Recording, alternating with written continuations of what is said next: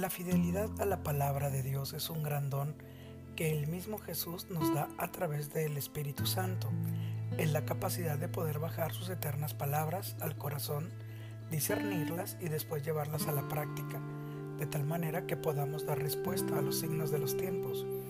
Hoy en día se está perdiendo esta práctica piadosa porque se está aplicando la palabra para condenar o defender la fe de manera bélica y con esto me refiero a que con agresión defendemos lo que todavía no discernimos para el bien del prójimo. Las palabras del Señor tan sabias jamás les niega que Él conoce a Abraham, a pesar de que está penado decir esto si el pueblo no reconoce que seas profeta. Están renuentes a aceptar el envío de Jesús por parte del Padre, incluso por la manera de expresarse.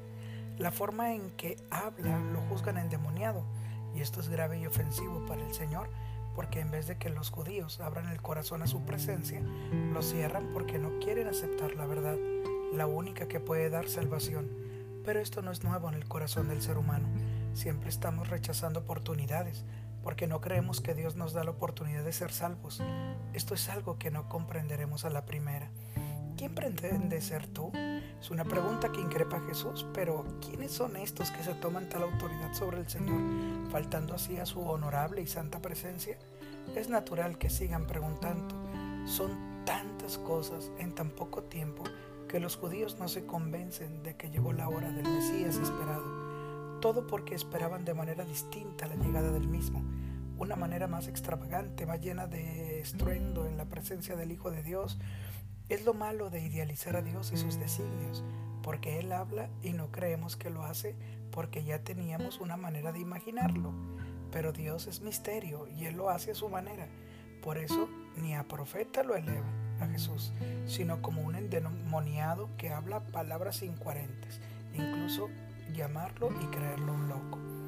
Hermanos y hermanas, seguimos caminando un día más, un día menos para llegar al Gólgota preparemos el corazón con seguridad de que las promesas de Jesús son verdad y vida.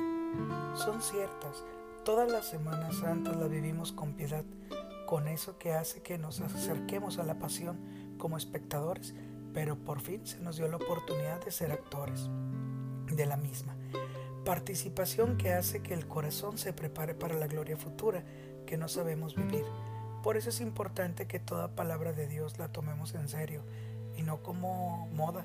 Vivir la Semana Santa no es una llamarada de petate, sino una manera de acercarnos en carne propia a lo que tenía que ser nuestra muerte en cruz por nuestros pecados cometidos. ¿Quién pretende ser tú? Es lo que le diremos al Señor. Pero ¿con qué connotación se lo dirás?